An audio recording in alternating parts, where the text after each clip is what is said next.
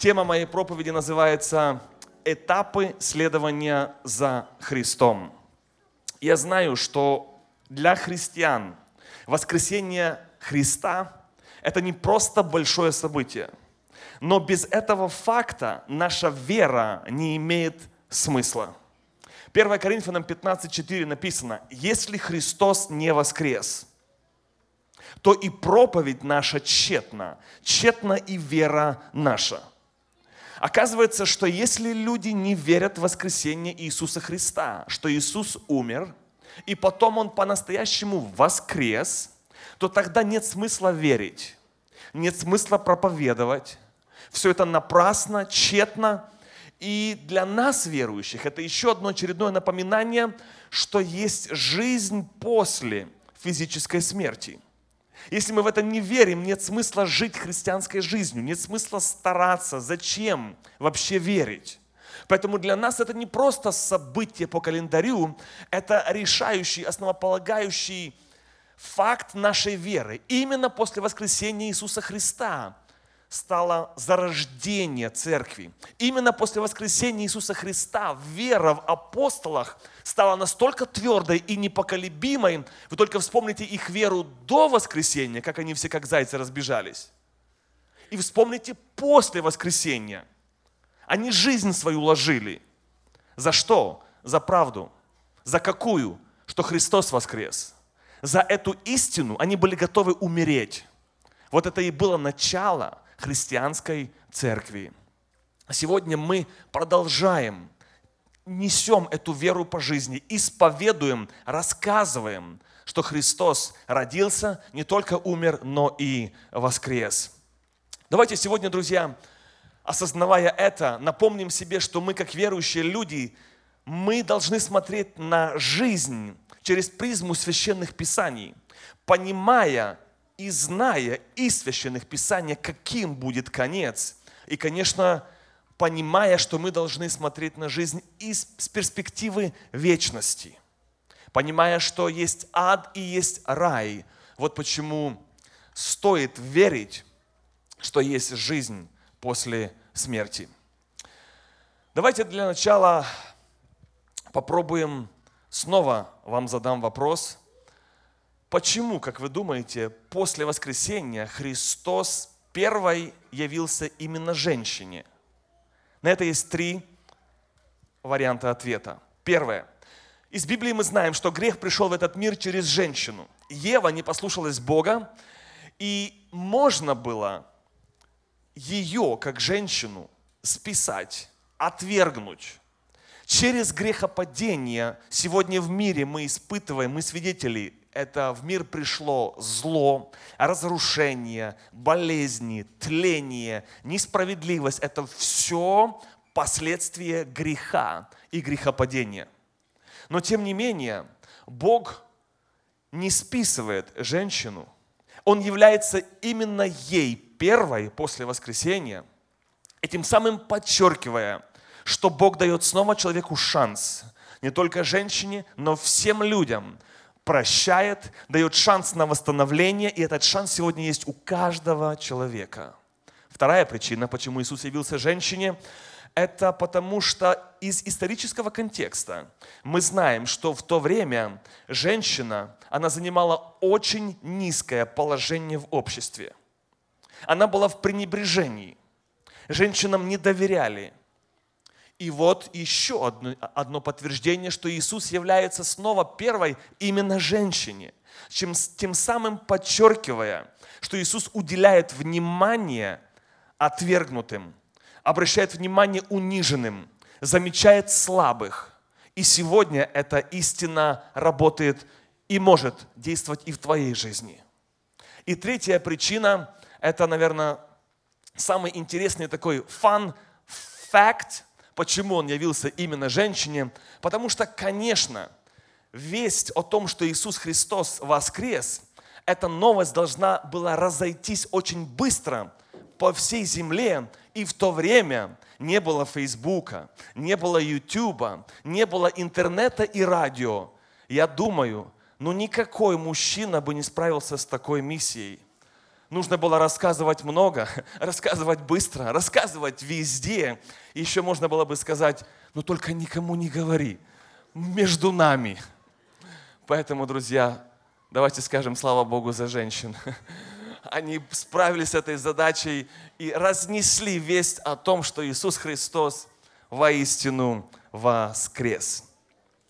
Ну а теперь вспомним вместе с вами пасхальные события на примере жизни апостола Петра. В его жизни были разные этапы, разные уровни следования за Христом. Я знаю, что и у нас, друзья, несмотря на то, как долго вы верующие, наш духовный стаж, наша жизнь, она меняется. На примере апостола Петра мы видим, что его вера тоже колебалась. То он ходил по воде, то, помните, он был готов умереть за Христа. Этот же Петр отрекается от него. Смотрим на эту, на эту э, его диафрагму, кажется, вот это вот такой у него поход за Христом. Кажется, настолько нестабильный, но в этом, друзья, важно и себе, и отсюда взять какие-то полезные уроки. Итак, вопрос, на каком этапе исследования за Христом сегодня находишься ты, это то, что мы попытаемся узнать. Итак, первый этап следования за Христом называется посвящение. Это когда человек приходит к Богу и посвящает свою жизнь полностью Ему. Не просто ходит в церковь, полностью посвящает Богу. Его время, когда его никто не видит, когда он дома, все его вся история на экране э, телефона, телевизора, компьютера, все говорит о том, что человек посвящен Богу. Апостол Петр был просто рыбак, услышал Евангелие, встретился с Иисусом Христом, принял, последовал за Ним, оставил бизнес. На то время он пожертвовал многим. Он обещал быть ему верным – он следовал за Господом, был с ним очень близко, слушал его, учился, был готов за него умереть, проявлял такую первую любовь, ревность, многое Богу обещал. Можно сказать, духовно он был активный. Духовно он горел, служил Богу, наверное, бегал на молитвы, имел правильные приоритеты. Для Бога у него всегда было время. Такой, возможно, этап следования за Христом был и в твоей христианской жизни – когда ты по-настоящему лично сам принял Христа как Спасителя, и ты тоже регулярно читал Библию, тебя не нужно было заставлять, тебя никто не напоминал.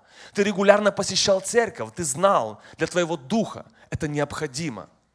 Но пришли потом другие этапы. Библия дома есть, а Боге знания тоже есть.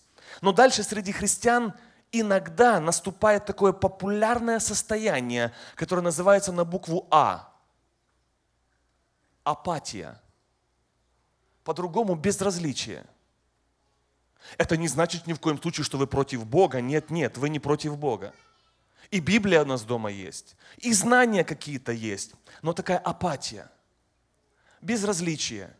А и дома посижу, а и дома посплю, и онлайн посмотрю, а, а вообще как бы я и так все знаю. И вот такое как бы, знаете, уже, уже как бы нужно человека толкать, тянуть, а вы же знаете, это тяжело. И вот человека уже нужно как-то пробуждать, как-то его уже понимая, что этот этап посвящения, он где-то был, пропал, может быть, не было. Вот эта первая любовь, о которой написано в Писании, она как-то ушла и пришло состояние, которое называется теплый христианин, номинальный, формальный. Я хочу напомнить всем верующим сегодня, что в книге Откровений написано о том, какое будет состояние верующих в последнее время. И там написано, помните, что люди будут теплые. Хочу подчеркнуть, это обращение написано к церкви, к людям, которые уже в церкви, которые уже поверили, называют, считают себя верующими. Вот о них написано, вы будете теплые, то есть безразличные – тяги, таких целей духовных, приоритетов духовных, их нет. Но есть успокоение, что ну, я же уж не такой уж и грешный. И вот это вот этапы, которые в нашей жизни меняются незаметно. В начале посвящения, в начале вроде бы служил, в начале вроде бы горел, где-то был, что-то читал и в церковь ходил, а потом как-то вроде бы и вроде бы как-то этап постепенно изменился – и перешел в другой этап. который называется отставание. Отставание. Духовно человек отстает, а то есть в своем исследовании за Христом он уже не близко, уже этих личных отношений нет, он уже так отстает немножко. На примере апостола Петра, друзья, видно, как духовный человек, такой как апостол Петр, горячий, может превратиться в номинального, может превратиться в такого теплого христианина. Обстоятельства на нас влияют, влияют на нашу веру, влияют на наше хождение перед Богом. И вот Матфея 26 написано, 56 стих. «Тогда все ученики, оставив его, бежали». Вас не удивляет то, что все оставили? Меня лично удивляет. Я думаю, ну ладно, один предатель. Ну, допустим, два поддержала. Ладно, пусть половина. Ну, все. Все. Давайте на секунду представим, что мы были в той группе, где бы мы оказались. Мы были в той группе среди 12. Все убежали. Но слава Богу, за нашего героя сегодня, это апостол Петр. Если вы не знали, то он единственный, который не убежал. Пришел этап в жизни учеников, которые следовали за Иисусом Христом, были с Ним очень близко. И потом в один момент они перестали за Ним следовать. Они Его оставили и убежали в другую сторону. Но апостол Петр среди них единственный, который не убежал, а продолжил следовать за Иисусом Христом, продолжил идти за Ним в правильном направлении. И можно воскликнуть, слава Богу, за апостола Петра, который продолжает идти за Иисусом Христом. Но, друзья, в, апост... в жизни апостола Петра наступил новый этап. И самое интересное, он пришел очень незаметно. Это называется следование издалека.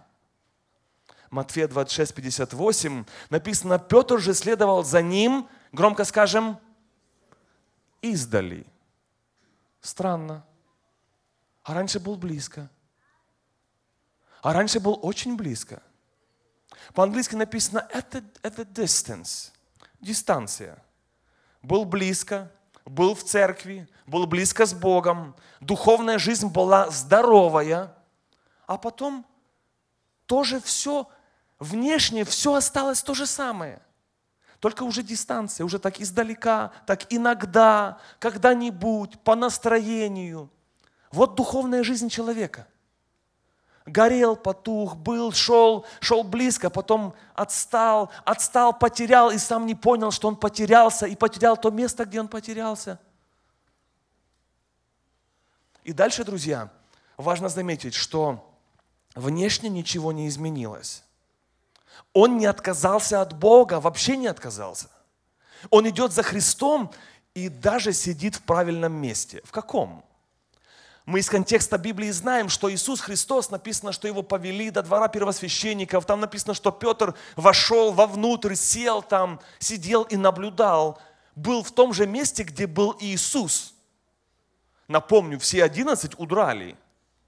Снова апостол Петр молодец, он один, который остался, и сидит еще все как бы в правильном месте, идет в правильном направлении.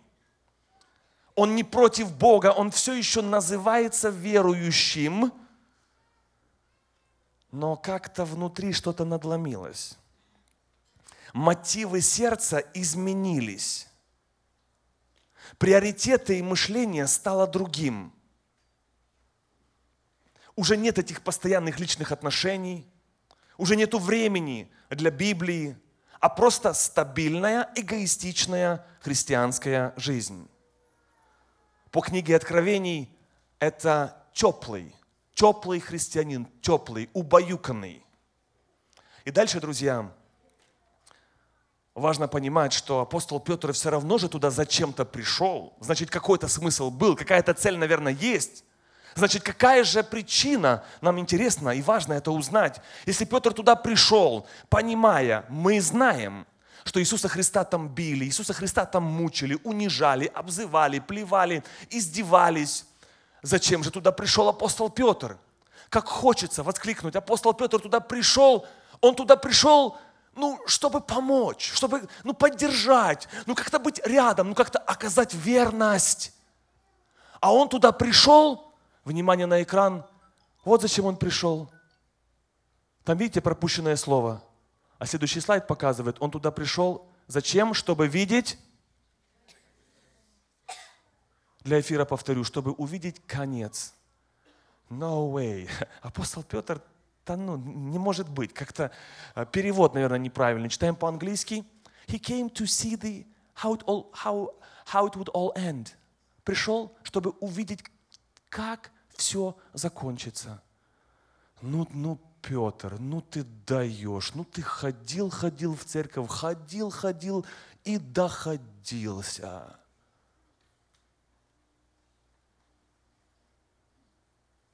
Ну, правда хочется Петру как-то сказать, Петр, ты чё? А как было бы, если бы Дух Святой так мягко сказал, так а ты на себя посмотри в зеркало. Ты тоже ходил, ходил, ходил и доходился. Уже давным-давно потерял всякую созидательность, мотивы, приоритеты – тяга к Богу, горение, ревность давно-давно потухли, погасли, и дыма даже не осталось. И смотрим на эту ситуацию, друзья, и кажется, как неправильно человек поступает.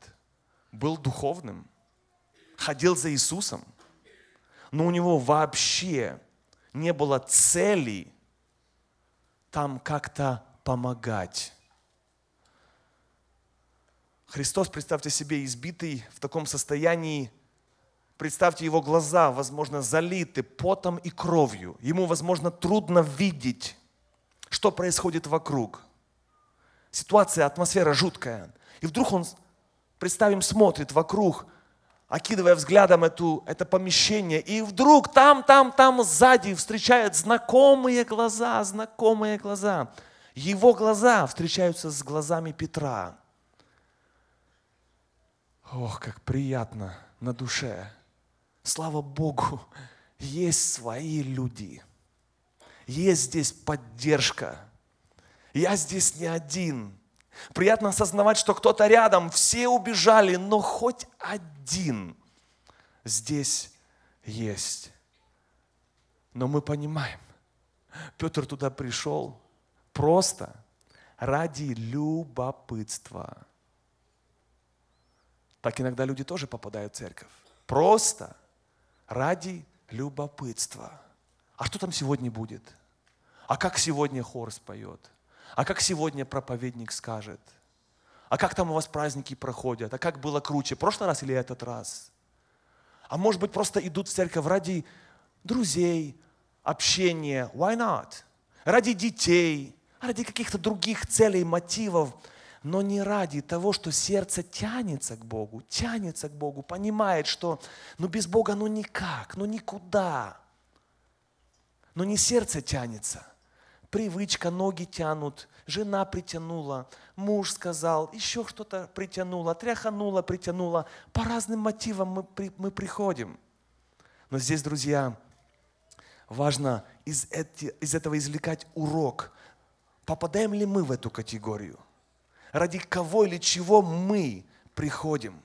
У апостола Петра в том положении не было вообще плана действий. Петр не собирался ничего менять, никого спасать, ничто, никому-то помогать. Все, что у него осталось, это хорошая привычка. Но там нету жизни. От этого мало пользы. Скажите, пожалуйста, какая польза была Петру, что он был в правильном месте? Ну, как бы со Христом в одной комнате. Вы скажете, ну что, значит, э, не надо в церковь ходить? Я так не сказал. Я просто спросил, какая польза была Петру от того, что он как бы был там сбоку. Второй вопрос, а какая польза была Иисусу Христу, что Петр там был? как это помогло или вдохновило. Ведь Бог насквозь видит тебя, насквозь, насквозь знает почему. Знает все, что никто не знает. Бог знает. Он мотивы сердца знает. Он знает то, что по-настоящему происходит в жизни в понедельник, а не в воскресенье утром. И, возможно, сегодня кто-то узнает себя в этой роли, когда в душе бывает пусто, грустно, духовно, духовное безразличие, тебя не интересуют духовные цели. Вроде бы и не грешишь, но нету никакой жажды по Богу, апатия. Откровение 3.16 написано, но как ты тепл, не горяч и не холоден, то извергну тебя. Ты говоришь и думаешь, я богат, у меня есть деньги, у меня есть бизнес, у меня есть сейвингс, у меня есть контакт, у меня есть связи, у меня есть опыт. Я ни в чем не нуждаюсь. Но Библия говорит, ну ты не понимаешь, насколько ты несчастный без Бога. А если ты Бога знаешь, то ты не осознаешь, насколько ты несчастный, что ты теплый. Вот в этом беда, что ты теплый, духовно никакой, духовно называешься верующим, находишься в правильном месте, ходишь еще в церковь, и Библия дома есть, все внешне нормально выглядит, но внутри нету жизни. Апатия – это то, чем сегодня, это самое популярное состояние среди сегодняшних верующих. Это не потому, что я такой аналитик хороший, а потому что в Библии об этом написано. Сказано было давно. Мы просто констатируем факты. И дальше сам решает, насколько человек может сам себе признаться. Но быть в этом состоянии апатии – духовного такого безразличия, это опасное состояние, потому что оно идет, дальше идет все по нарастающей, дальше все становится хуже и хуже и хуже. И дальше, если мы смотрим на все эти этапы жизни, следования за Христом, то у апостола Петра вначале был первый этап посвящения, второй этап отставания, а какой следующий? Какой следующий этап? Кто помнит? Ну не хочется говорить в праздник, ну скажите – падение, отречение. Видите, как все просто так. A, B, C. По нарастающей. Но вы знаете, эти этапы меняются не всегда резко. Иногда они так, знаете, незаметно в нашу жизнь приходят, вкрадываются. Незаметно. И вот почему сегодня я задаюсь вопросом каждому, кто смотрит онлайн и кто находится здесь. На каком этапе ты сегодня в твоем следовании за Христом? Просто сам себе скажи правду. Посвящение, отставание или уже давно упал. Не зря, друзья, Христос говорил своим ученикам, бодрствуйте и молитесь. Он к этому призывал, он настаивал, он трижды это повторял. Матфея 16, 41 написано, бодрствуйте и молитесь, чтобы не впасть вам в искушение. Христос об этом просил раз, они снова заснули. Второй раз просит, молитесь, друзья, мои верующие, мои ученики, последователи, молитесь, духовно не спите, духовно не расслабляйтесь. Приходит третий раз, они снова спят, снова спят. А к чему такой призыв, друзья? Знаете, почему Христос призывает своих учеников, свою церковь, чтобы люди духовно не спали, чтобы не падали в состояние апатии, духовного безразличия, чтобы люди не были номинальными верующими, чтобы христиане перестали быть формальными. Это никому, от этого никому пользы нету. Почему Иисус так предупреждает, трижды настаивает, чтобы люди духовно не спали? Знаете почему? Потому что, когда придут потрясения и придут испытания, ты не сможешь правильно сориентироваться. Это важно. Я повторю, когда придут потрясения в твой дом, в твою семью, в твою жизнь, и придут испытания и искушения, ты не сможешь правильно сориентироваться, что делать, что говорить, когда молчать, а когда не делать. Подтверждение следует сразу, буквально сразу, на примере апостола Петра. Пришло испытание. окружили. Апостол Петр, долго не думая, выхватывает меч и давай рубить уши. Вы думаете, он целился в ухо? Он такой меткий, такой красавчик, думает, правое, левое, какое правое больше, правое.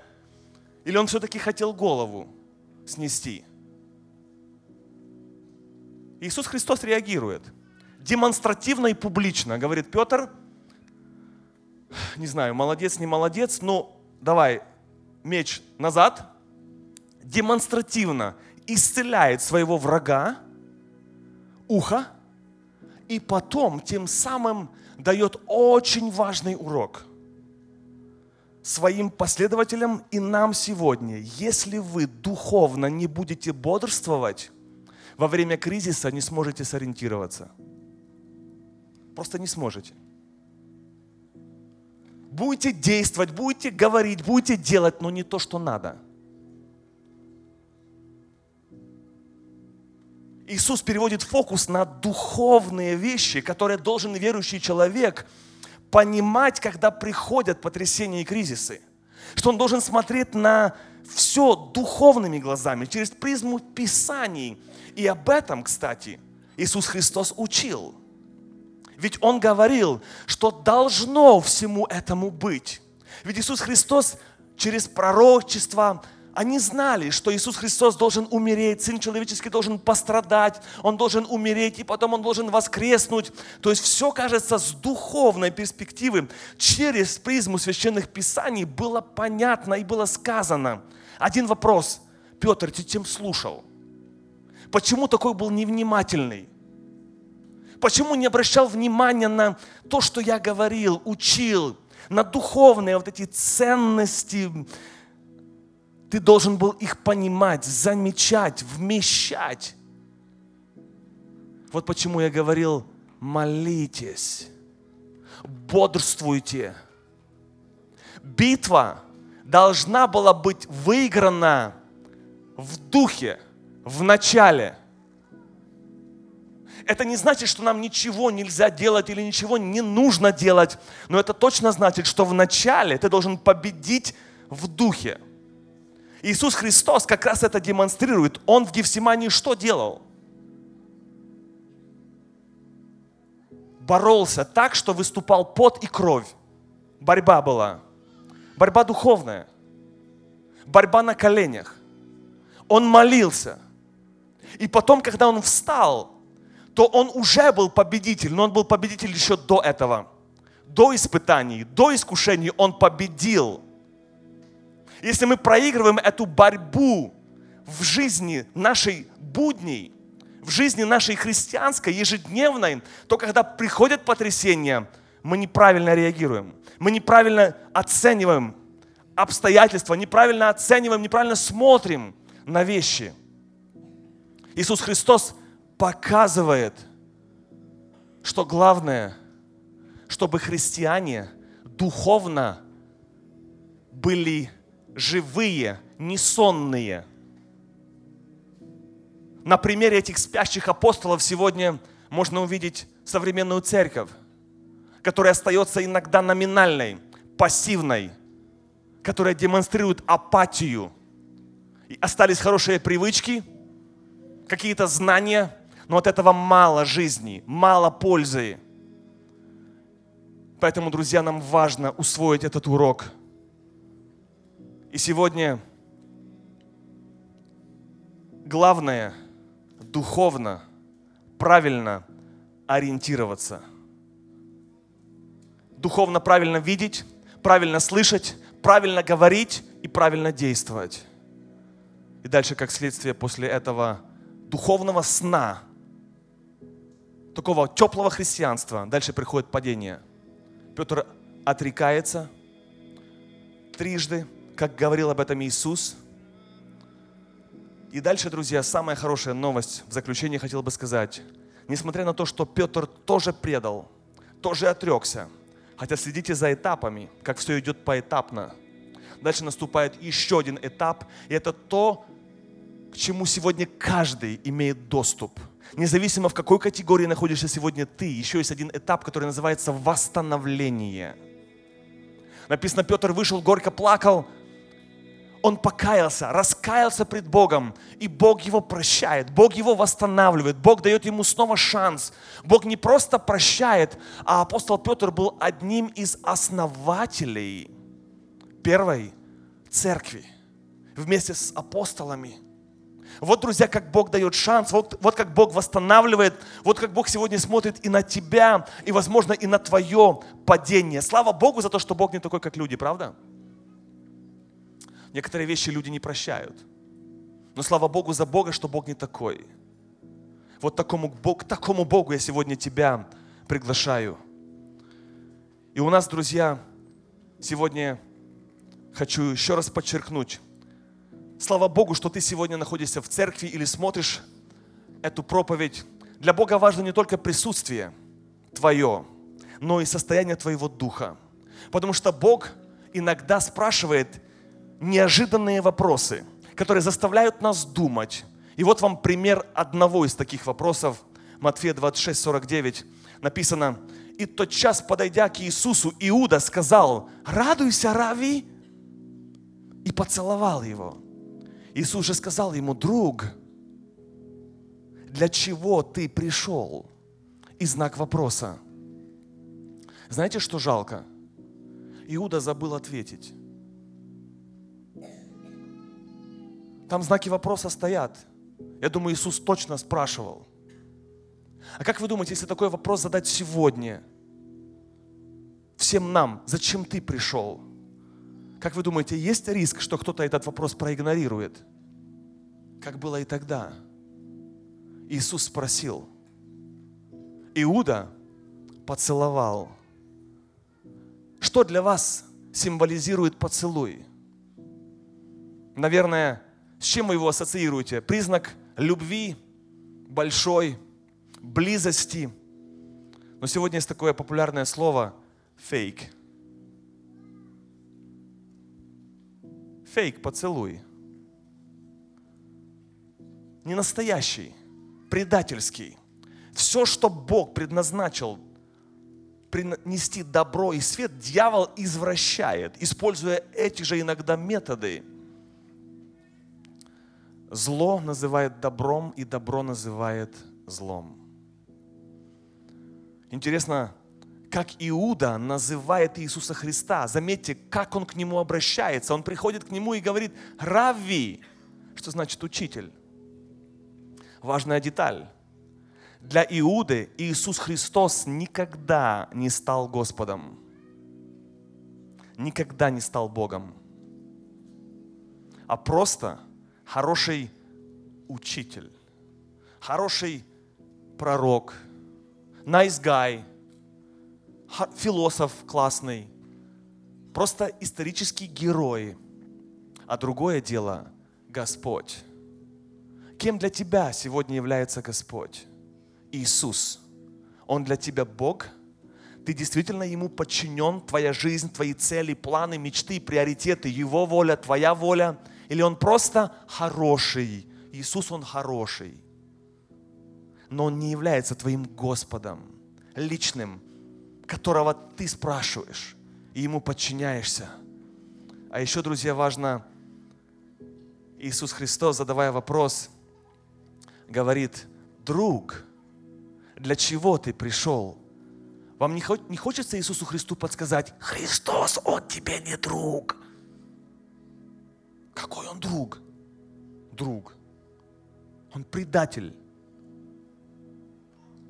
Но Иисус снова – переполнен любовью, демонстрирует сегодня до сих пор всем людям, как человеку, даже предателю, он готов давать шанс. Шанс, снова шанс, again and again, a new chance. Да, ты предатель, да, ты грешник, да, ты не прав, но я тебя называю, друг, чтобы ты снова увидел, что я тебе снова даю шанс. Конечно же, Иуда выбрал не использовать этот шанс – и дальше, друзья, вопрос, для чего ты пришел? Вопрос неожиданный. Иисус спросил, кажется, вопрос простой, с другой стороны, очень неудобный. В новом переводе на слайде вы сейчас можете увидеть по-английски, там написано «делай то, ради чего ты пришел сюда». Do, go ahead and do what you came to do. Видите, как четко, как точно, вот просто like в лоб сразу. Ты же пришел не для этого. Я знаю, зачем ты пришел сегодня в церковь. Я знаю твою жизнь. Я знаю, ты ходишь, ходишь, но что толку с этого? Может, давай все-таки будем говорить честно, по-настоящему? Зачем? Зачем живешь? Зачем ходишь? Делай то, ради чего ты живешь. Не обманывай себя, не обманывай детей. Дети же на тебя смотрят. Показывай, какой ты есть на самом деле.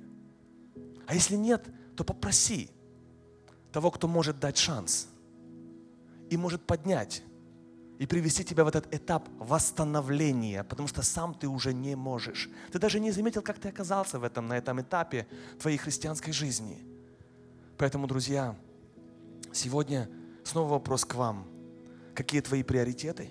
Какое твое отношение личное с Богом? На каком этапе сегодня находишься ты из трех? Посвящение, ты служишь Богу, ты посвящен Ему, тебе нужно напоминать.